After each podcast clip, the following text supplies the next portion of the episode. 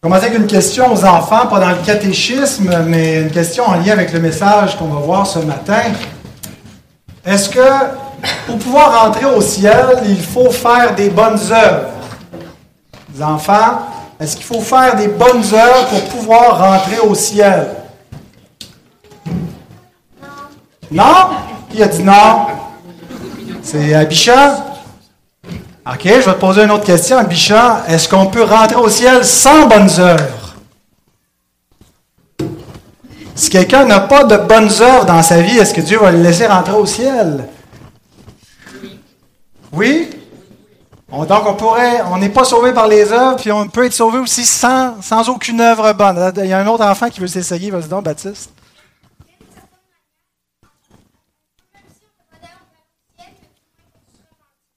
On se repentit, ça c'est vrai. C'est une, bonne œuvre, se repentit? Moitié. J'ai aimé comment tu as commencé. d'une certaine manière, parce que je pense que tout est dans ça. D'une certaine manière. Il faut faire attention à. On, est assez catégorique, on croit qu'on est sauvé par la foi sans les œuvres. Donc, c'est pas les enfants, c'est pas parce qu'on fait des bonnes œuvres qu'on est sauvé. Nos œuvres peuvent pas nous sauver. Elles sont pas assez bonnes. Vous pouvez pas être assez obéissant à vos parents. Vous pouvez pas être assez obéissant à Dieu. Vous pouvez pas assez aimer Dieu pour pouvoir être sauvé. Cependant, si vous n'avez pas de bonnes œuvres, si vous n'aimez pas Dieu, si vous ne vivez pas pour sa gloire, ça veut probablement dire que vous n'êtes pas sauvé. Donc, on n'est pas sauvé par les œuvres, mais on ne peut pas être sauvé sans les œuvres. Ça prend des œuvres qui ne nous sauvent pas, mais qui montrent qu'on est sauvé. Alors, tout est dans le ça dépend comme Baptiste a dit. Et le message de ce matin va faire une bonne suite au texte que notre frère Guillaume nous a apporté la semaine dernière, bien qu'il y ait une petite controverse, comme vous savez, entre Guillaume et moi sur la question des récompenses, puis que la parabole des talents touche un petit peu à la notion de récompense. Guillaume nie toute notion de récompense liée à notre conduite et notre obéissance à Dieu, tandis que moi, je l'affirme. J'ai même entendu Guillaume dire, cette parabole que tu vas prêcher ce matin est une parabole de paille. Elle ne devrait pas être dans le canon. Comme Luther avait dit de l'épître, euh, genre, c'est pas vrai, Guillaume n'a pas dit ça, je plaisante. Mais euh, je pense que ce que je vais exposer ce matin s'harmonise tout à fait avec ce qui nous a été enseigné la semaine dernière euh, sur la relation entre la gratuité du salut et les œuvres des saints, les œuvres des croyants. Mais donc cette tension entre les deux demande un peu de réflexion, demande une certaine précision. Euh, et euh, une erreur commune qu'on retrouve dans les milieux évangéliques, c'est de croire que la grâce vient absolument tout uniformiser. En étant donné qu'on est héritier du même salut, que personne n'a mérité, puis qu'on soit la même chose, on a un peu cette notion de la grâce qui rend tout égal pour tout le monde, surtout au Québec. On n'aime pas ça trop qu'il y en ait qui soient plus privilégiés que d'autres, donc on veut une grâce qui uniformise. Euh, et euh, ce qu'on voit dans cette parabole, c'est que la grâce n'uniformise pas tout. Euh, Dieu donne plus à certains, moins à d'autres. et puis même le résultat, la fin, le verdict, n'est pas exactement le même. Mais donc, c'est ce que nous allons voir. Je vous invite à ouvrir immédiatement la parole de Dieu dans Matthieu, au chapitre 25 et la parabole des talents couvre les versets 14 à 30.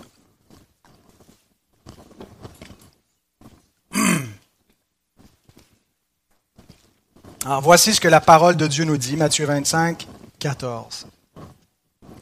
Il en sera comme d'un homme qui, partant pour un voyage, appela ses serviteurs et leur remit ses biens. Il donna cinq talents à l'un, deux à l'autre et un au troisième, à chacun selon sa capacité. Et il partit. Aussitôt celui qui avait reçu les cinq talents s'en alla, les fit valoir, et il gagna cinq autres talents. De même, celui qui avait reçu les deux talents en gagna deux autres. Celui qui n'en avait reçu qu'un alla faire un creux dans la terre et cacha l'argent de son maître. Longtemps après, le maître de ses serviteurs revint et leur fit rendre compte. Celui qui avait reçu les cinq talents s'approcha en apportant cinq autres talents et il dit, Seigneur, tu m'as remis cinq talents. Voici, j'en ai gagné cinq autres. Son maître lui dit, C'est bien, bon et fidèle serviteur. Tu as été fidèle en peu de choses, je te confierai beaucoup. Entre dans la joie de ton maître. Celui qui avait reçu les deux talents s'approcha aussi, et il dit, Seigneur, tu m'as remis deux talents, voici j'en ai gagné deux autres. Son maître lui dit, C'est bien, bon et fidèle serviteur.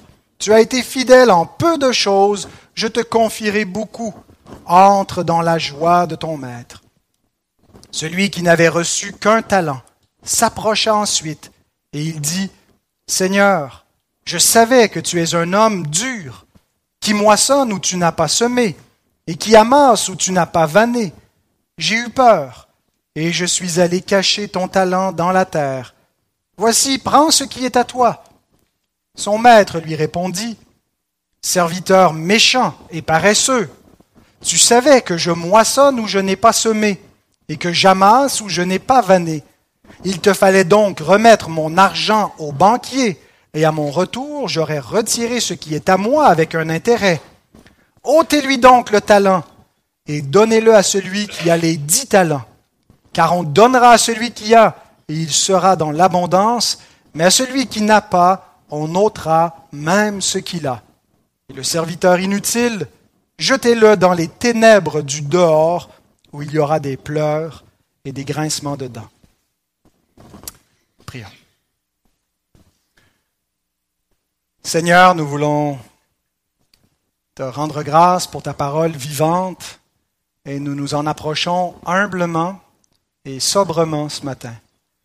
Je veux te prier pour que ton esprit me vienne en aide, Seigneur, pour que tu me donnes une pleine conviction et le courage de prêcher, Seigneur, ta parole comme il se doit, que tu nous donnes à tous de la recevoir avec douceur, avec humilité. Seigneur, je te prie en particulier pour ceux qui correspondent à ce troisième serviteur, qui sont de faux croyants, de faux chrétiens, qui se cachent dans l'Église, qui passent pour de vrais croyants. Seigneur, ta parole est vivante et plus pénétrante que quelconque épée à deux tranchants. Elle pénètre pour juger les sentiments du cœur. Elle sépare l'âme et l'esprit. Seigneur, on te prie pour que cette épée de ta parole puisse pénétrer les cœurs en particulier de ces personnes pour les convaincre et les amener à la repentance. Éclaire-nous qu'on puisse avoir ce, ce, pur reflet dans la parole de vérité, ce pur reflet de l'état de notre âme, Seigneur, pour discerner si nous sommes à Christ ou pas, et qu'on puisse être affermis par ta grâce, Seigneur. Au nom de Jésus, on te le demande. Amen. Alors, vous avez peut-être l'impression que ça devient redondant un petit peu dans cette section-là de Matthieu, puisqu'on expose l'Évangile au complet. Et puis, euh, cette parabole ressemble un petit peu aux, dernières paraboles dans les passages précédents, où a un peu, c'est un peu toujours le, le, même scénario, où on a un personnage clé qui est absent pendant un laps de temps. Et là, euh, cette absence-là, qu'est-ce que font les autres personnages qui restent pour l'arrivée surprise? Et puis là, c'est le jour des comptes. Alors, tous ces, ces, ces, différentes paraboles sont données pour illustrer Matthieu 24, 36, où Jésus dit que concernant le jour de sa parousie, ben, il est imprévisible euh, et il le compare à différents scénarios euh, pour dire, ben, vous ne pouvez pas savoir quand, mais voici ce que vous devez faire en attendant ce jour-là qui va venir pour vous surprendre. Alors, il a déjà donné l'exemple d'un maître de maison avec un voleur, tandis que dans, cette première parabole, Jésus s'identifie au voleur où on ne sait pas quand est-ce qu'il vient, mais le maître de la maison est prêt. Il prend encore l'image du maître de la maison avec ses serviteurs dans, dans, la fin de Matthieu 24, mais dans un contexte plus domestique. Et là, on reprend l'image du maître et ses serviteurs dans un contexte plus commercial. Et on va voir surtout avec l'ampleur des sommes. C'est pas juste une petite monnaie euh, de, de, de, de, change des poches qui était administrée, mais des sommes euh, assez considérable. Euh, et on a aussi euh, la, la, parabole de l'époux avec les dix vierges, mais toujours donc un personnage qui s'absente pour illustrer le fait que le, le Seigneur, avant d'accéder à la gloire, va être absent pendant un temps sur la terre, et puis ses serviteurs doivent être trouvés prêts lorsqu'il viendra. Cette parabole est très similaire à une deuxième qu'on retrouve dans l'évangile de Luc, qu'on appelle la parabole des mines.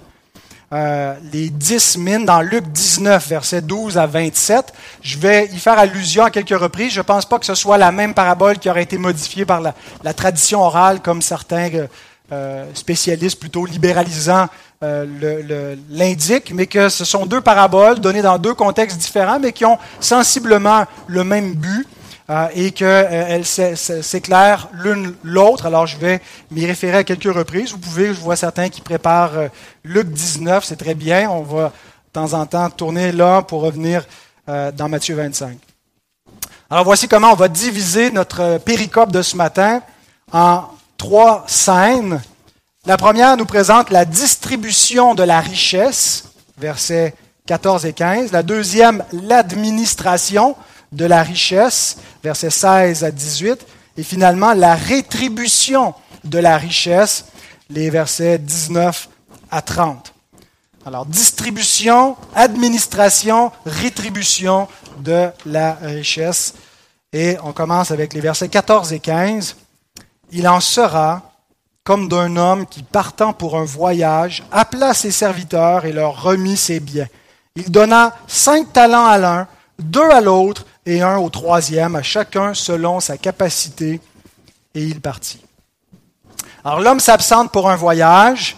Euh, bien sûr, ça correspond à euh, l'enlèvement de Christ qui euh, s'est absenté et qui est toujours absent, mais il ne saurait tarder, il revient bientôt. Et dans la parabole des mines, euh, il y a une allusion plus, plus claire encore que celle qu'on retrouve dans la parabole des talents à la royauté messianique. Ça nous dit même pourquoi il s'absente et euh, ça, ça, nous parle de sa parousie. Si on regarde dans Luc 19, 12, un homme de haute naissance, Christ, qui est d'origine divine, s'en alla dans un pays lointain pour se faire investir de l'autorité royale et revenir ensuite. Alors Christ qui s'en va auprès du Père, il dit, je vais monter auprès de mon Père. Il reçoit l'autorité sur la terre et dans le ciel. Tout a été placé sous ses pieds. Il attend dorénavant que ses ennemis deviennent son marchepied pour revenir en triomphe sur la terre. Et le dernier ennemi qui sera euh, détruit, ce sera la mort. Et donc, euh, dans notre parabole des talents, l'emphase qui est mise est sur ces sa propriété, ses serviteurs. Il y a un pronom possessif qui est là aussi dans le texte original en grec. Ce sont ses serviteurs, ce sont ses biens qu'il leur distribue. Euh, et Charles Spurgeon fait ressortir dans son commentaire cette propriété du maître. Il dit, les serviteurs étaient à lui, ainsi que les biens. Ces esclaves ne pouvaient prétendre à la propriété ni de leur personne, ni de leurs biens. On est loin du contexte de, l'esclavage, euh, d'avoir des personnes qui sont à nous, mais dans ce contexte du premier siècle, ben, ces gens-là ne sont pas à eux-mêmes, ils sont à leur maître. Euh, tout appartenait à leur Seigneur et devait être utilisé pour lui. Et immédiatement, je vais faire un parallèle avec nous, parce que c'est assez déterminant, cette façon d'envisager notre existence. Est-ce qu'on se voit comme étant à nous-mêmes, s'appartenant en propre, comme ayant droit à tout ce qu'on possède parce que soit on l'a gagné, soit on l'a reçu en héritage, mais euh, on croit à la propriété privée. Et euh, pour beaucoup de gens, ben, cette emphase sur le, droit, euh, sur le fait d'être maître de, sa propre vie, c'est ce qui les caractérise. Ça ne devrait pas être ce qui caractérise premièrement le chrétien. on doit se voir premièrement comme la propriété d'un autre la propriété de Christ. Et même si on n'est pas chrétien, en fait, tout homme est la propriété de Dieu. Tout homme, euh, tout ce qu'il est, tout ce qu'il a, lui vient de Dieu. Euh, que ce soit nos possessions, 1 Corinthiens 4, 7 nous dit, Qu'as-tu que tu n'aies reçu? Réfléchissez à ça, posez-vous cette question. Est-ce qu'il y a quoi que ce soit que vous avez, que vous possédez, que ce soit dans des biens matériels ou même dans des capacités ou des qualités que vous n'avez pas reçues? Qu'as-tu que tu n'aies reçu Et si tu l'as reçu, pourquoi te glorifies-tu comme si tu ne l'avais pas reçu Le croyant en particulier, doit se voir comme celui qui est au bénéfice, celui qui est tributaire, qui a reçu tout ce qu'il possède. Et ça inclut non seulement ce que nous avons, mais ce que nous sommes. Notre personne même n'est plus à nous. Euh, elle est à celui qui nous a rachetés par son propre sang. 1 Corinthiens 6, 19, ne savez-vous pas que votre corps est le temple du Saint-Esprit qui est en vous, que vous avez reçu de Dieu et que vous ne vous appartenez point à vous-même? Vous ne vous appartenez point vous-même. Ça va loin, cette notion hein, de ne, ne pas être sa propre propriété, mais d'appartenir à un autre. Et conséquemment, ça doit changer notre façon de vivre. Imaginez les serviteurs, si ce que le maître leur donne, c'est à eux, ben c'est à eux. Ils ont des comptes à rendre à eux-mêmes. Mais ils ne sont même pas eux-mêmes à eux-mêmes. Ils sont la propriété du maître et ce qu'ils reçoivent est à leur maître, ça leur est confié pour un temps. Et il va leur demander des comptes. Alors, si on ne, voit, euh, on, ne, se voit pas de cette façon-là, ça va changer notre façon de vivre. C'est absolument important de comprendre euh, que ce qui peut-être caractérise l'homme moderne, qui croit que ce qui est à lui est à lui, et que lui-même euh, est, maître de sa vie, ce n'est pas le cas du croyant. Romains 14, 7 à 8 nous dit, en effet, nul de nous ne vit pour lui-même. Et ça, ça va être une des caractéristiques clés pour interpréter la parabole. Il y en a deux qui vivent pour la gloire de leur maître, pour le plaisir de leur maître, et un qui vit pour lui-même. Nul ne vit pour lui-même et nul ne meurt pour lui-même. Car si nous vivons, nous vivons pour le Seigneur, et si nous mourons, nous mourons pour le Seigneur. Soit donc que nous vivions, soit que nous mourions, nous sommes au Seigneur. Je dirais que notre Dieu, notre Seigneur, est celui pour lequel nous vivons et nous mourons. Si nous vivons pour nous-mêmes, ben nous sommes notre propre Dieu. Nous sommes notre propre Seigneur. Mais si nous vivons et sommes prêts à mourir pour le Seigneur, en lui étant fidèles, si c'est le but premier de notre vie, ben nous sommes au Seigneur. Alors, revenons à notre parabole. Euh, les différents serviteurs reçoivent différents talents, pas tous la même quantité. Euh, s'il est vrai dans la transposition qu'on pourrait faire avec la vie chrétienne que nous recevons tous le même salut, la, même gratuité du salut, la vie éternelle, euh, nous ne recevons pas pour autant exactement les mêmes grâces et les mêmes bénédictions. Nous avons tous la vie éternelle gratuitement en Jésus-Christ. Euh, nous sommes tous héritiers de la même façon. Mais Dieu, en plus de la vie éternelle, nous a donné ben, tout ce que nous avons, pas mal. Hein? Euh, et nous n'avons pas tous la même chose. Il y en a qui euh, ont plus de possessions que d'autres. Il y en a qui ont, euh, qui, ont, qui, ont, plus euh, de revenus, qui ont plus de santé, qui ont plus de quoi que ce soit d'autre. Eh bien, tout ce que nous avons, cependant, qui que nous soyons, nous l'avons reçu. Qu'as-tu que tu n'aies reçu? Et nous sommes tous des intendants de différentes grâces, de différentes bénédictions, mais nous n'avons pas tous la même chose, pas tous la même quantité. Certains reçoivent plus, et la Bible nous dit qu'à qui beaucoup est confié, beaucoup sera demandé. Si on reçoit plus, ça vient qu'une plus grande responsabilité. Mais j'aimerais dire que tous ont reçu, et non seulement tous ont reçu, mais tous ont reçu beaucoup. Qu'est-ce que ça implique? Tous ont reçu beaucoup. Parce que si on regarde celui qui a reçu juste un talent, on se dit, ben là, il n'a pas reçu grand-chose. Il a juste reçu un talent, le pauvre. Mais un talent, ça vaut quoi? Et c'est là que c'est important de regarder un petit peu dans les, connaissances qu'on a des valeurs du premier siècle. La valeur d'un talent pouvait varier euh, selon, euh, si on parlait de, de, quel talent, un talent euh, euh, qui appartenait à une monnaie romaine, ou, mais à peu près ce qu'on sait là, de, du talent tyrien de l'époque. Un talent avait une valeur de 60 mines. 60 mines équivalait à 6000 deniers. Et 6000 deniers, ben, un denier, c'est à peu près le salaire pour un ouvrier pour un jour. Donc, si on transpose, 60 deniers, ça fait à peu près 6000 jours d'ouvrage. Et dépendamment là, de c'était quoi les, les, conditions de travail, s'il y avait des semaines de vacances payées ou pas, s'il travaillait cinq jours ou six jours semaine, entre 20 ans et 25 ans de salaire. Un talent. Donc, un talent, c'était une énorme somme. Okay? C'est ce qu'un serviteur pouvait amasser dans euh, la plus grande partie de sa vie, 20-25 ans. Euh, et donc, c'était ce qui est confié à celui qui a reçu le moins.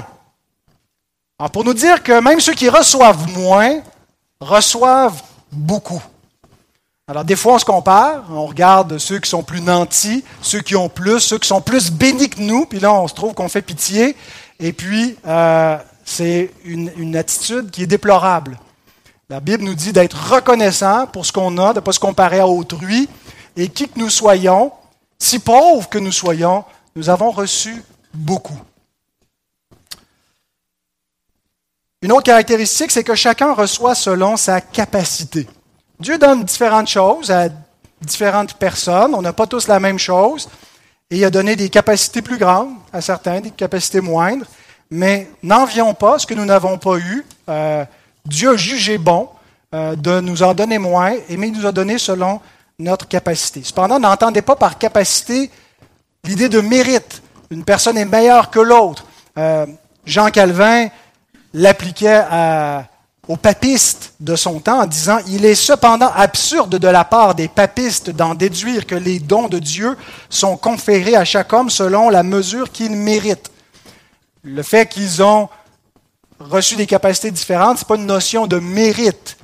Euh, c'est simplement que selon le bon plaisir, ben, Dieu donne plus de capacités à certains, moins à d'autres, mais il donne à chacun selon des capacités que lui-même a déterminées, même votre capacité, vos capacités. Vous ne pouvez pas vous en glorifier vous pouvez remercier Dieu et lui donner gloire. Que représentent les talents dans nos vies? Quels sont les talents que Dieu nous a donnés?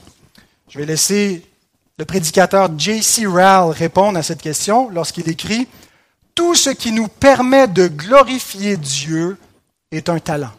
C'est une définition générale. Tout ce qui nous permet de glorifier Dieu est un talent. Nos dons, notre influence, notre argent, nos connaissances, notre santé, notre force, notre temps, nos facultés, notre raison, notre intelligence, notre mémoire, nos affections, nos privilèges en tant que membres de l'Église du Christ, nos bénéfices en tant que détenteurs de la Bible, tous sont des talents. Quoi que ce soit que Dieu vous a donné, avec lequel vous pouvez glorifier son nom, le servir, est un talent ou contribue à ce talent, ce trésor finalement que vous avez reçu.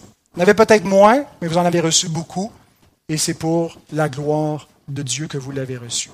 Tout ce que vous êtes et tout ce que vous avez vient de Dieu, est à Dieu. Vous n'en êtes pas exact, le, le dernier propriétaire, vous êtes l'administrateur temporel dans le but de glorifier Dieu. Ça nous dit pourquoi nous sommes ce que nous sommes et nous avons ce que nous avons. À quoi sert l'homme? C'est quoi le but de son existence?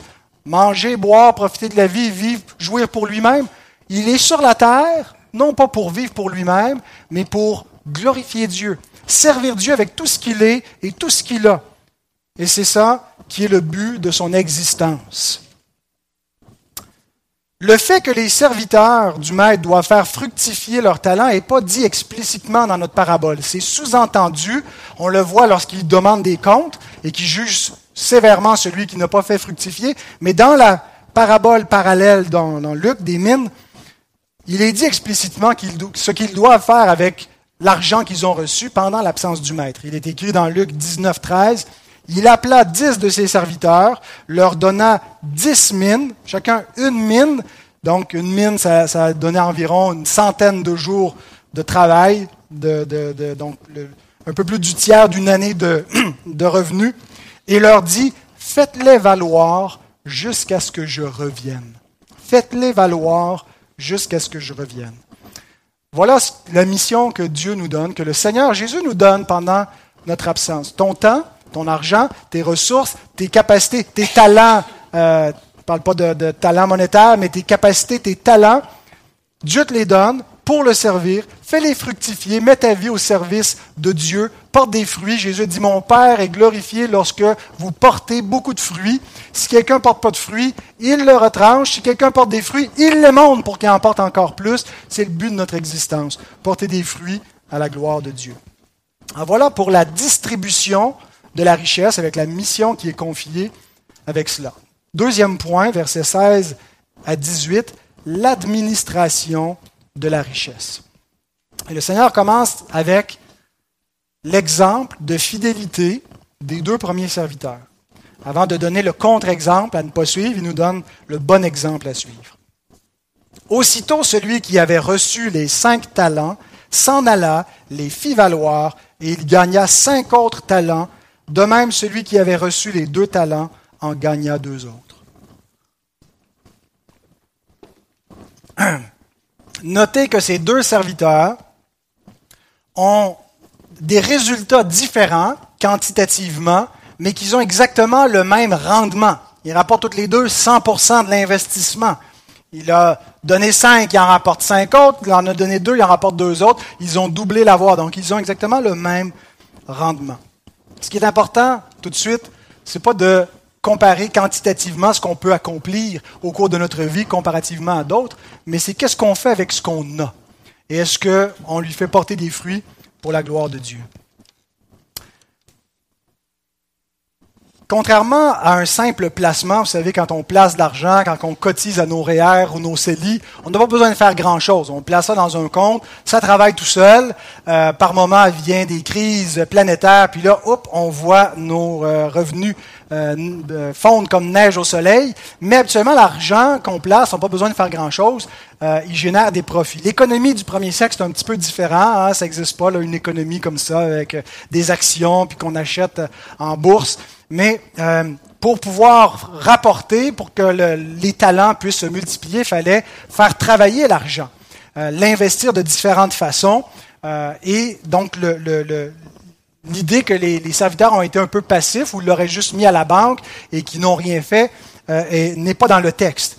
Il y a deux verbes qui, nous, qui sont employés pour nous dire qu'ils ont été actifs, qu'ils ont été à l'œuvre. Le premier verbe, il les fit valoir, ergadzomai, euh, ergon veut dire œuvre en grec. Donc, ergazomai veut dire s'engager dans une activité qui implique des efforts, Donc, il a fait travailler l'argent de son maître, il a déployé des efforts. Et le deuxième verbe, c'est kerdaino, qui veut dire il en gagna, euh, mais veut dire acquérir par l'effort ou en investissant, faire un gain. Alors, il en a gagné, mais il a acquis par l'effort. L'idée, frères et sœurs, c'est pas simplement d'être des gens productifs et industrieux.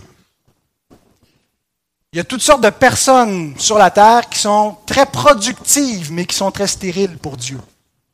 Ils sont riches pour eux-mêmes. Vous savez, comme dans cette parabole dans Luc 12, de l'homme qui avait plus de place dans ses greniers, puis qui dit, qu'est-ce que je vais faire? J'ai, ma récolte a tellement produit. Je sais, je vais abattre mes greniers, puis je vais en construire des plus grands, puis je vais dire à mon âme, maintenant, tu as abondamment pour te rendre jusqu'à la fin de tes jours.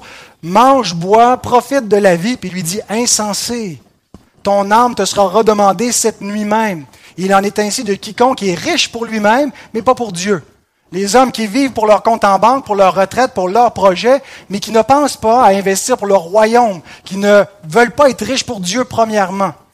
Bien, on peut être très productif, rapporter beaucoup, mais ça n'a pas de valeur dans le royaume, mais ça n'a pas de valeur aux yeux de Dieu parce qu'on ne cherche pas premièrement à être riche pour sa gloire à lui. Alors l'idée n'est pas simplement d'être des gens productifs, des gens actifs, mais de vivre pour la gloire de Dieu. C'est de cela dont il est question dans l'exemple qui nous est donné de ces deux serviteurs. Le premier mot que Jésus emploie pour décrire leur activité, c'est le mot aussitôt. Aussitôt que le maître part, ils se mettent à l'œuvre. Et ça nous indique la promptitude et le zèle qui doivent caractériser celui qui aime Christ. Il ne le fait pas seulement par conscience de devoir, mais par un empressement, un amour, comme, comme le, zèle qu'on peut déployer quand on tombe en amour avec une personne. On veut lui plaire, on veut passer du temps avec, euh, on, se, on, se, dépense euh, et on, s'investit. Bien, quand on est croyant, quand on tombe en amour avec le Seigneur, c'est ce qui nous caractérise. C'est souvent ce qui nous caractérise au début de la vie chrétienne. Il y a vraiment un danger avec les ans qui passent et le Seigneur qui n'est pas encore revenu, que notre zèle se fatigue, que de se réunir devienne un peu pénible parfois, une corvée. Euh, les réunions de prière, on est moins stimulé, on, y participait avec joie et enthousiasme, mais là ça devient un peu plus lourd, un peu plus fatigant. Et c'est notre devoir comme enfants de Dieu d'entretenir et de retrouver ce zèle s'il s'émousse, s'il se perd en cours de route. Jésus dit dans Apocalypse 2, 4 à 5, justement, à une église qui a perdu ce premier amour, ce zèle qui caractérise celui qui est tombé en amour avec Dieu. J'ai contre toi que tu as abandonné ton premier amour. Abandonné. Il y a une négligence qui vient, euh, qui fait en sorte que cet amour-là euh, diminue. Mais la solution, c'est souviens-toi donc d'où tu es tombé, repens-toi et pratique tes premières œuvres. Alors, il est possible, en cours de route, parfois qu'on s'essouffle un peu, qu'on ait moins de motivation, qu'on le fasse avec euh, euh, moins d'empressement que ce qu'on voit ici avec le, mot aussitôt. Mais il reste que même si on, on, se lasse un petit peu, il y a une différence entre le troisième serviteur, qui lui n'a jamais manifesté cet empressement et cet amour pour son maître. Verset 18. Celui qui n'en avait reçu qu'un alla faire un creux dans la terre et cacha l'argent de son maître. Il a peut-être été productif dans sa vie pour lui-même, mais concernant l'argent de son maître, il l'a enterré. Notre perception, tout de suite, quand on lit cela, puis on sait qu'on connaît la fin de l'histoire, elle est négative vis-à-vis de ce serviteur. Mais peut-être que les premiers auditeurs de la parabole ont pu initialement entendre les choses différemment, en se disant, ah, voilà un serviteur prudent. Il ne veut pas risquer le capital que le maître a investi, alors il le garde précieusement euh, pour pas que les voleurs le dérobent. Mais peut-être qu'il y a la teigne et la rouille aussi qui peuvent détruire. Et on peut penser dans Matthieu 13, verset 44, euh, à une telle conduite. Le royaume des cieux est encore semblable à un trésor caché dans un champ. L'homme qui l'a trouvé le cache.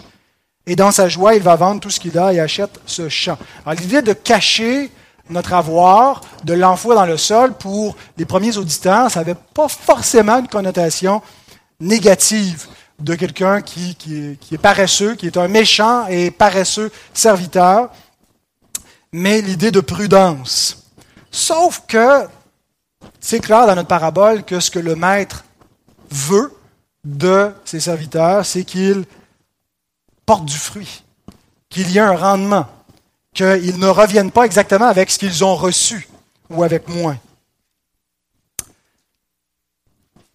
Et là, entre en ligne de compte la question des œuvres dans le salut. On n'est pas sauvé par les œuvres, mais peut-on être sauvé sans les œuvres, sans fruit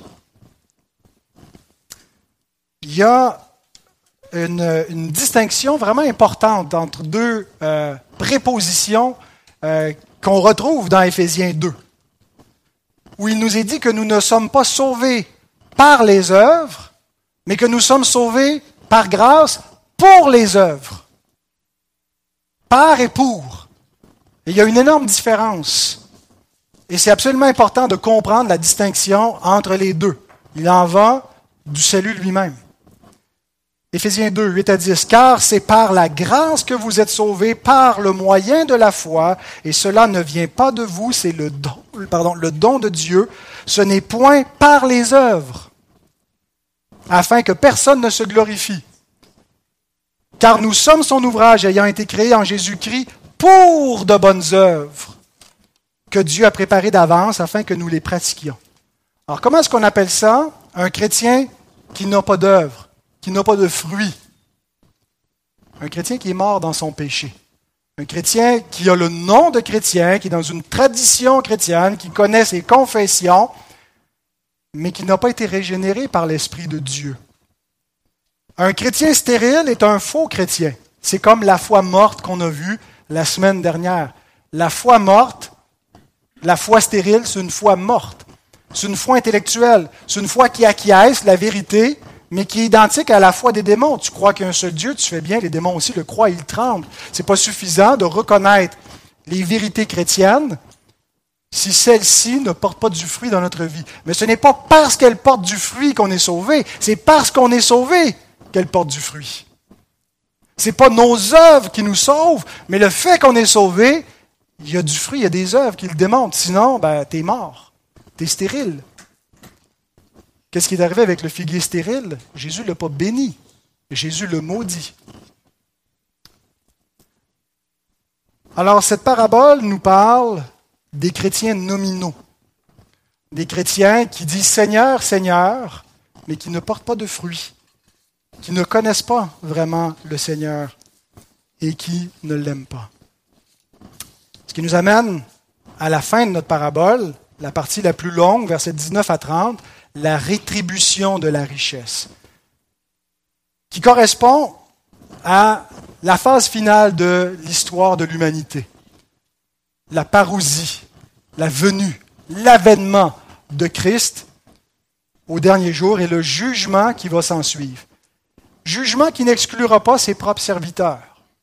Le jugement des impies sera différent du jugement des saints, mais il y a un jugement pour l'un et pour l'autre. Longtemps après, le maître de ses serviteurs revint et leur fit rendre compte. Alors si on transpose cette affirmation de la parabole à notre réalité théologique, la réalité que nous attendons, on retrouverait dans 2 Corinthiens 5, 9 à 10 à quoi ça correspond.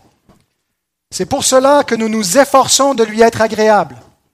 Notre maître est parti, mais nous nous efforçons de lui être agréable, soit que nous demeurions dans ce corps, soit que nous le quittions, car il nous faut tous comparaître devant le tribunal de Christ, afin que chacun reçoive selon le bien ou le mal qu'il aura fait étant dans son corps. Il nous faut tous comparaître devant le tribunal de Christ. Il y aura un résultat. On ne fait pas juste paraître pour paraître, il y a un verdict il en résulte quelque chose. Il résulte quelque chose de différent de chaque jugement. Mais le jugement des chrétiens est, généralement envisagé positivement. Il y a certains traits un peu sobres et de mise en garde. Le jugement des faux chrétiens est exactement comme celui des, païens, où ils s'en vont euh, là où il y a les pleurs et les grincements de dents. Mais il y a généralement une perspective positive qui accompagne, qui devrait accompagner notre anticipation de notre propre jugement, si nous sommes les serviteurs que nous sommes appelés à être. On ne devrait pas avoir peur du jugement, mais même avoir une certaine hâte. J'ai hâte que mon maître vienne et qu'il examine ma vie, qu'il voit le fruit que j'ai voulu rapporter par amour pour lui. 1 Corinthiens 3.8, celui qui plante et celui qui arrose sont égaux, et chacun recevra sa propre récompense selon son propre travail. Un petit peu plus loin dans la même épître, chapitre 4, verset 5, c'est pourquoi ne jugez de rien avant le temps, jusqu'à ce que vienne le Seigneur qui mettra en lumière ce qui est caché dans les ténèbres et qui manifestera les desseins des cœurs. Alors chacun recevra de Dieu la louange qui lui sera due.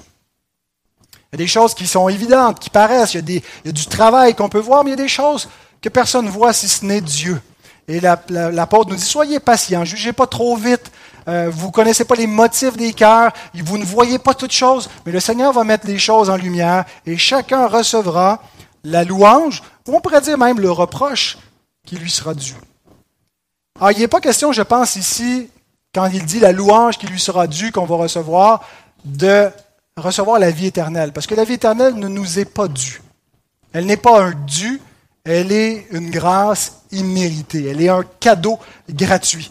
Mais Paul parle ici de quelque chose qui sera dû comme d'un salaire qui a été mérité, pas dans le sens où Dieu peut être en dette envers qui que ce soit, mais dans le sens où Dieu s'engage à rémunérer l'obéissance de ses serviteurs, pas pour ce qu'elle vaut, euh, mais en Jésus-Christ, Dieu veut que, euh, un peu comme dans l'alliance des œuvres, donner euh, une bénédiction euh, et, donner une louange à ceux qui lui auront été fidèles. Alors je ne pense pas qu'il soit question ici dans la récompense dont Paul parle de la vie éternelle, mais d'une forme de récompense distincte. Alors, ce n'est pas l'occasion en ce moment de, de trop élaborer sur de quelle nature sera cette récompense. Dans un instant, je dirai quelque chose à, à cet effet.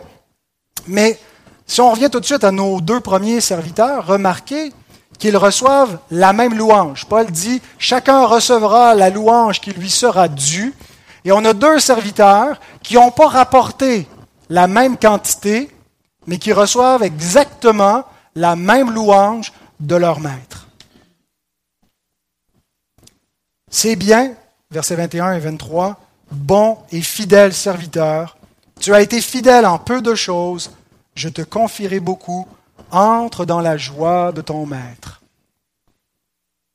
Je suis persuadé que s'il y en avait un qui avait eu une fraction d'un talent et puis qui avait rapporté une fraction d'un talent, il aurait reçu la même louange de son maître. Dieu ne regarde pas premièrement la quantité. Dieu n'a pas besoin de ce qu'on fait. Dieu n'a pas besoin de nous.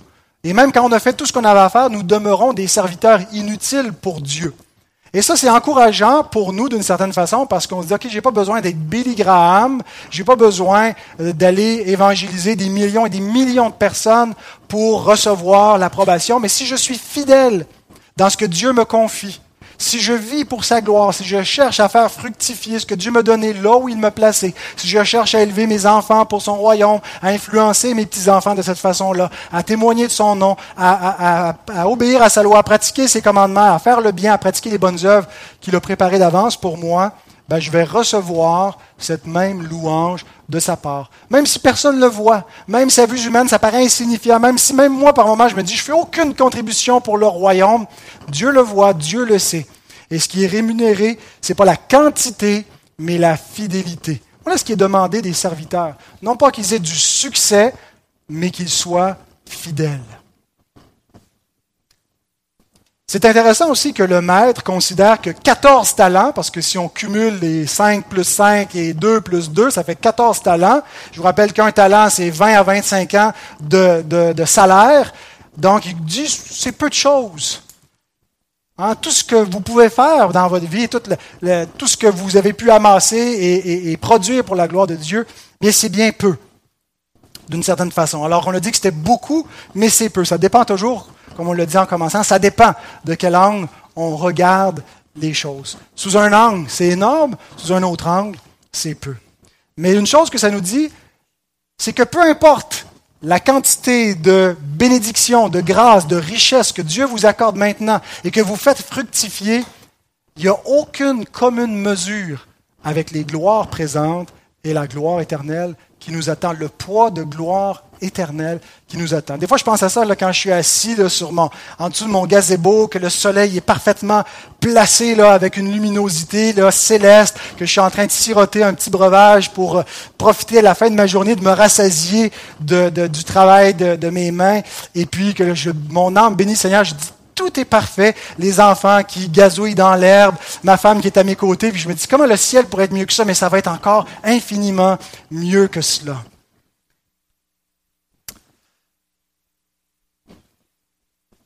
Mais sachez une chose, frères et sœurs, la vie chrétienne, si bonne qu'elle peut être en ce moment, n'est pas pour cette vie seulement.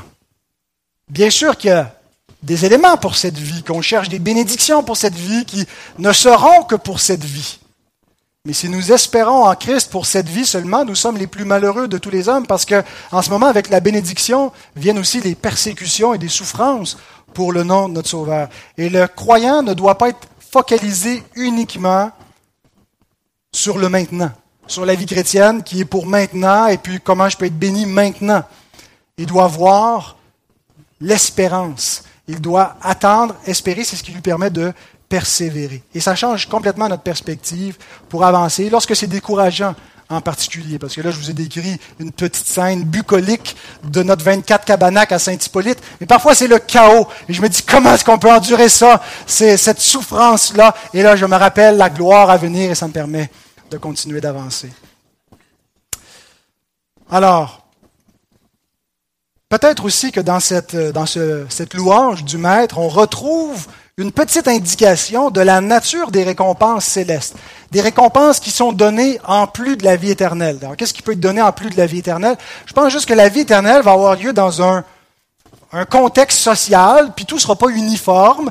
Il va y avoir des, des, des, des différences, une variété qui ne va pas manifester une, une, inégalité, mais une diversité à la gloire de Dieu. Et puis, la, la, la, les récompenses ben, correspondent à cette diversité que Dieu va manifester à la résurrection. Et donc, dans la louange qui est donnée, euh, il y a peut-être une indication de, quelle nature seront ces différentes récompenses. Je te confierai beaucoup peut-être qu'un des éléments divergents sera de plus grandes responsabilités au ciel, ou de différentes responsabilités au ciel. Des responsabilités qui correspondront à certains dons que Dieu nous a faits, par lesquels on l'aura servi, comme on voit dans la parabole des mines. Tu as été fidèle, tu as rapporté tant de mines, reçois euh, l'autorité sur tant de villes. Euh, mais donc, des responsabilités différentes en fonction de notre obéissance. Ou un deuxième élément, entre dans la joie de ton maître. L'idée de degré de joie, de goûter, vous savez, deux amateurs de musique, hein, celui qui aime euh, je sais pas moi, euh, Plume la traverse. Je me souviens, j'avais un ami euh, secondaire, connaissait toutes les tunes de Plume, euh, tripait sur Plume la traverse, avec quelqu'un qui a un répertoire musical où il peut apprécier du Plume la traverse parce qu'il y a quand même des, des, des, des bonnes tunes, des bons musiciens, parfois même une poésie impressionnante, mais quelqu'un qui disons, est un peu plus cultivé dans, l'ensemble de son répertoire et, peut apprécier euh, une, musique plus, large, euh, aime le classique, le jazz, s'y connaît. Est-ce que les deux, lorsqu'ils écoutent la musique, leur âme euh, en bénéficie? Est-ce que tous les deux jouissent de quelque chose?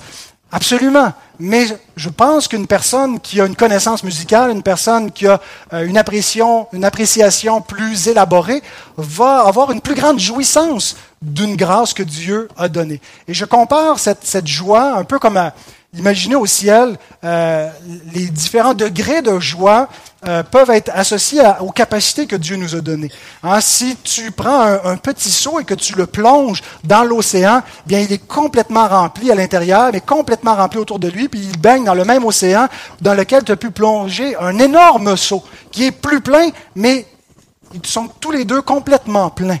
Alors Dieu peut donner de plus grandes capacités euh, mais qui ne va pas faire en sorte que qui que ce soit va se sentir diminué ou qu'il lui manque quelque chose ou que son seau n'est pas tout à fait plein alors qu'il est plongé dans l'océan de la présence de Dieu. Voyez-vous un petit peu le, le, genre de, de, de, de, variété ou de, de diversité qu'il pourrait y avoir euh, qui va faire en sorte qu'il n'y aura pas personne qui va euh, être ni jaloux et ni dans l'ostentation, personne qui va faire son frais finalement, puis se penser meilleur que les autres, puisqu'il n'y aura plus de péché, où chacun va être heureux de ce qu'il a, pleinement satisfait et comblé, même si on n'aura pas tous la même chose euh, ou la même quantité. Par contre, s'il n'y a ni jalousie, ni ostentation, il y aura une éternelle déception pour les serviteurs stérile. Matthieu 25, 24 et 25. Celui qui n'avait reçu qu'un talent s'approcha ensuite et il dit, Seigneur, je savais que tu es un homme dur, qui moissonne où tu n'as pas semé et qui amasse où tu n'as pas vanné. J'ai eu peur et je suis allé cacher ton talent dans la terre. Voici, prends ce qui est à toi.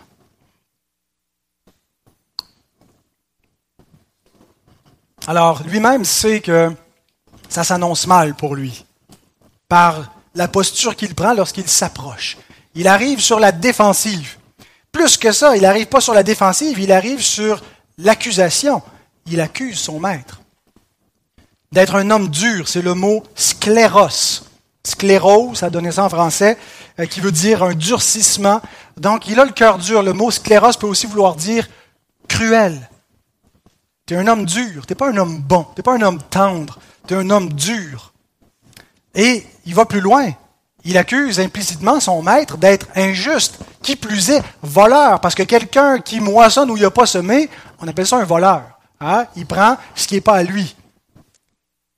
On peut constater que ces accusations sont fausses, qu'elles sont dans la perception du troisième homme, mais si on regarde comment le serviteur a été généreux d'abord initialement, en leur confiant des sommes très considérables, et il n'a pas repris les dix talents, parce qu'on voit à la fin que celui qui a, ramené dix talents a encore dix talents et qui en reçoit de plus. Donc il leur laisse ce qu'ils ont gagné. Alors il est pas mal généreux pour un homme dur et voleur.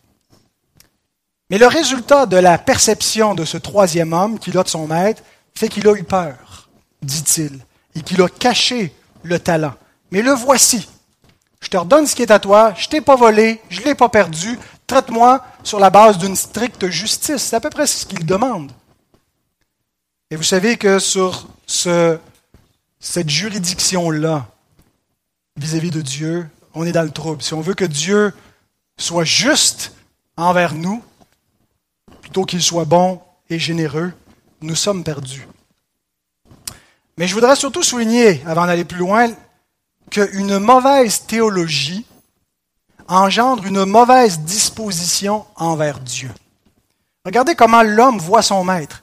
Il ne le voit pas comme un homme bon, il ne le voit pas comme un homme généreux, et par conséquent, il n'a pas de désir de lui rapporter un profit. Si on transpose ça pour l'homme face à Dieu, si nous voyons Dieu comme étant dur, si nous voyons Dieu comme étant méchant, comme étant cruel, comme n'étant pas bon et généreux, si nous avons une vision fausse de Dieu qui peut être causée par les circonstances de notre vie ou par les épreuves qu'on a vécues, puis on pense que Dieu nous a abandonnés, ou les relations qu'on a pu vivre, ou euh, la figure paternelle qu'on a pu connaître et qu'on transpose cela sur Dieu. Il y a vraiment un danger qu'une mauvaise théologie où on ne voit pas la bonté de Dieu nous amène à nous méfier de lui et à une sclérose de notre propre cœur. Ce n'est pas Dieu qui est sclérosé, c'est le cœur de l'homme qui est dur, endurci, impénétrable au rayon de la grâce, qui se ferme et qui en veut à Dieu. Écoutez ce que Matthew Henry écrit. De juste penser sur Dieu engendre l'amour. Et cet amour nous rend diligents et fidèles. Mais de mauvaises pensées sur Dieu engendrent la peur et cette peur nous rend paresseux et infidèles. Comment voyez-vous Dieu? Comment envisagez-vous Dieu? Si vous n'avez pas d'amour pour Dieu, probablement que vous ne pensez pas à Dieu de la bonne façon. Est-ce que vous ressemblez à ce troisième homme qui conçoit que son maître est trop sévère, en demande trop, est trop exigeant, si c'est votre cas, je vous implore aujourd'hui de vous repentir, de ne pas vous endurcir en, espérant que Dieu change, que Dieu s'ajuste à votre volonté. Reconnaissez que c'est votre perception qui est fausse, que c'est les lunettes que vous portez qui ne sont pas adéquates, qui vous font percevoir Dieu tel qu'il n'est pas. Si vous ne réalisez pas que Dieu est bon, que Dieu est généreux, que Dieu est miséricordieux, si vous ne l'aimez pas, le problème est avec votre cœur et avec votre pensée. Et c'est ça la repentance. C'est de se repentir du mal qu'on peut penser contre Dieu. D'arrêter de se mettre au centre et de se voir comme la victime de Dieu et des, hommes et, de la vie. Changer de perspective. Maintenant, comment savoir si vous luttez avec simple problème de confiance envers Dieu? Parce que par moments, on peut avoir de la difficulté à avoir confiance en Dieu, s'abandonner à à, ses soins providentiels, à sa bonté paternelle. On peut douter de son amour, pas être certain d'avoir l'assurance du salut. Certains parmi nous n'ont pas cette assurance du salut et pourraient immédiatement dire, ben moi je suis comme cet homme-là. J'ai peur de Dieu, j'ai pas la confiance en Dieu. Comment savoir si c'est simplement que je suis en train de lutter avec ma confiance en Dieu ou si j'ai enterré mon talent? Laissez-moi vous poser quelques questions. Est-ce qu'à vos yeux, Dieu est bon et généreux? Ou est-ce que Dieu est dur et injuste?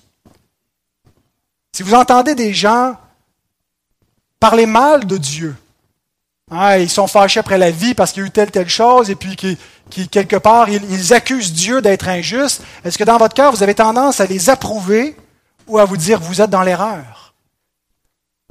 Qu'est-ce que votre cœur vous dit par rapport à cela? Est-ce que l'idée de vivre pour la gloire de Dieu, que Dieu demande tout, que vous ne vous appartenez pas à vous-même et que tout ce que vous avez n'est pas à vous, mais est à Dieu, est un don de Dieu et que c'est pour lui, que vous existez pour lui. Est-ce que vous, vous semble que Dieu prend trop de place, que c'est insupportable ou ça vous paraît tout à fait raisonnable, parce que Dieu est Dieu, tout doit lui revenir. Ma vie incluse. Et si Dieu veut que je meure, ben que je meure pour sa gloire. Si Dieu veut que je vive, que je vive pour sa gloire. Est-ce que c'est ça votre façon de penser ou vous trouvez que Dieu prend trop de place et qu'il est insupportable? Est-ce que quand vous voyez cet homme enterrer son talent, vous vous dites, comme lui s'est dit, j'ai rien fait de mal. Je ne l'ai pas perdu. Je ne l'ai pas volé. Je ne l'ai pas mal dépensé. Je lui redonne son talent et qu'il est injuste, le maître, de le traiter comme un infidèle et de l'envoyer au dehors. Est-ce que vous ne voyez rien de mal avec le fait d'enterrer son talent? Le fait de ne pas glorifier Dieu? Écoutez encore une fois J.C. Rall, il dit, Il ne nous est pas dit que le serviteur inutile était un meurtrier ou un bandit ou même quelqu'un qui gaspillait l'argent de son maître, mais qu'il ne fit rien. Et cela fut sa ruine. Méfions-nous d'une vie chrétienne qui ne fait rien. Une telle foi ne vient pas de l'Esprit de Dieu. Ne faire aucun mal, disait Baxter, c'est la gloire d'une pierre, pas d'un homme. C'est bon, hein? Ce n'est pas suffisant de ne pas vautrer votre vie dans le péché pour être un chrétien. Il faut rapporter du fruit pour votre maître. Et s'il n'y a aucune joie à le faire, si pour vous c'est une corvée, ça indique une chose, que votre cœur n'appartient pas à Dieu, que votre cœur est encore aux idoles, que vous vivez pour vous-même. Et la solution, c'est pas d'essayer plus fort d'être un bon chrétien, c'est de dire Seigneur, je suis perdu, sauve-moi. Donne-moi un cœur qui t'aime, donne-moi un cœur qui désire porter des fruits pour toi. Le but de cette parabole n'est pas de nous dire comment on peut mériter le ciel en portant des fruits puis en, achetant notre place au ciel parce qu'on aura apporté pour notre maître mais c'est de définir la nature de ceux qui vont hériter le ciel et de ceux qui pensent qu'ils vont l'hériter mais qui ne l'hériteront pas. Il nous est présenté deux types de serviteurs, deux caractères différents, un caractère qui vient de l'Esprit de Dieu pour celui qui est régénéré, puis l'autre qui est mort dans son péché. Un chrétien né de nouveau, puis un chrétien d'apparence, de nom.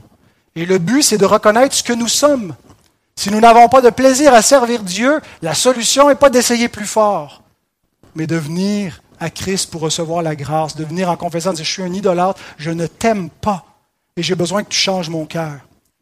2 Corinthiens 5.15 nous décrit à quoi ressemblent ceux dont le cœur a été changé par la grâce. Il est mort pour tous afin que ceux qui vivent ne vivent plus pour eux-mêmes, mais pour celui qui est mort et ressuscité pour eux. Mais le troisième homme n'aime pas son maître. Il le déteste. Et Paul nous dit, si quelqu'un n'aime pas Christ, qu'il soit anathème, qu'il soit maudit. Maintenant, regardons le jugement de cet homme. Verset 26-27. Son maître lui répondit, Serviteur méchant et paresseux, tu savais que je moissonne ou je n'ai pas semé, que j'amasse ou je n'ai pas vanné. Il te fallait donc remettre mon argent au banquier et à mon, à mon retour, j'aurais retiré ce qui est à moi avec un intérêt. En l'appelant méchant et paresseux, il révèle sa véritable nature. C'est un impie. Comme dans Matthieu, Matthieu 7, verset 23, quand il dit, ce ne sont pas tous ceux qui me disent Seigneur, Seigneur, qui entreront dans le royaume, mais je leur dirai, retirez-vous de moi, vous tous qui commettez l'iniquité. Vous tous dont le cœur est toujours incirconcis. Vous tous que je n'ai jamais connus. Ensuite, le maître n'est pas en train de concéder le jugement de son serviteur sur lui, en reconnaissant qu'il est effectivement dur et qu'il est effectivement injuste en moissonnant ce qu'il n'a pas semé et en amassant ce qu'il n'a pas vanné. Mais en fait, ce qu'il fait, c'est qu'il le juge sur ses propres paroles. Tu vas juger sur la base de ce que tu dis de moi, sur la base d'une stricte justice. Et ici, c'est implicite, mais dans la parabole des mines, c'est explicite. Luc 19, 22, il lui dit, Je te juge sur tes paroles, méchant serviteur. Si tu savais que je suis un homme sévère, prenant ce que je n'ai pas déposé et moissonnant ce que je n'ai pas semé, pourquoi n'as-tu pas fait ceci ou cela? Alors, il le juge sur ses propres paroles plutôt que de, de s'avouer dur et injuste. Et il lui démontre que ce n'est pas la difficulté qui l'a empêché de porter des fruits pour son maître, mais le refus, qui explique l'absence de profit. Tu aurais pu simplement investir avec ceux qui investissent. Tu aurais pu mettre ton talent chez ceux qui en rapportent. Et tu aurais eu un profit à me présenter. Vous savez, ceux qui blâment Dieu pour leur stérilité, ceux qui blâment Dieu pour ce qui leur arrive, ceux qui accusent Dieu vont voir leur blâme retomber sur eux-mêmes, sur leur propre tête. Apprenons à nous accuser nous-mêmes plutôt que d'accuser Dieu et les autres. Verset 28-30. ôtez-lui donc le talent et donnez-le à celui qui a les dix talents. Car on donnera à celui qui a, il sera dans l'abondance, mais à celui qui n'a pas, on ôtera même ce qu'il a. Et le serviteur inutile, jetez-le dans les ténèbres du dehors, où il y aura des pleurs et des grincements dedans. Ici, frères et sœurs, nous n'avons pas affaire à un croyant qui perd simplement sa récompense. Celui qui est sauvé au travers du, feu. Vous savez, dans Corinthiens 3, 14 et 15, si l'œuvre bâtie par quelqu'un sur le fondement subsiste, il recevra une récompense. Si l'œuvre de quelqu'un est consumée, il perdra sa récompense. Pour lui, il sera sauvé, mais comme au travers du feu. Et c'est, je pense, ici le bémol par rapport au jugement de certains, certains chrétiens qui sont sauvés, mais qui auront un jugement qui va ressembler à passer au travers le feu où ils verront les œuvres euh, toute leur vie un peu partir en fumée, ne rien avoir apporté, et le jugement aura quelque chose de honteux pour eux. Mais ils seront néanmoins sauvés et consolés éternellement de cette vie stérile, ou presque stérile, parce qu'on ne peut pas être complètement stérile si vraiment on est régénéré. Mais ici, ça ne nous décrit pas quelqu'un qui a simplement perdu sa récompense lorsque le feu est venu éprouver son œuvre mais à quelqu'un qui périt dans le feu, à quelqu'un qui s'en va dans les ténèbres éternelles, qui s'en va en enfer, qui est perdu, parce qu'il ne connaît pas son maître, parce qu'il n'aime pas son maître. Alors, encore une fois, prenons le temps chacun pour s'examiner et pour s'assurer qu'on est vraiment venu à Christ pour recevoir sa grâce et qu'il en résulte un cœur nouveau.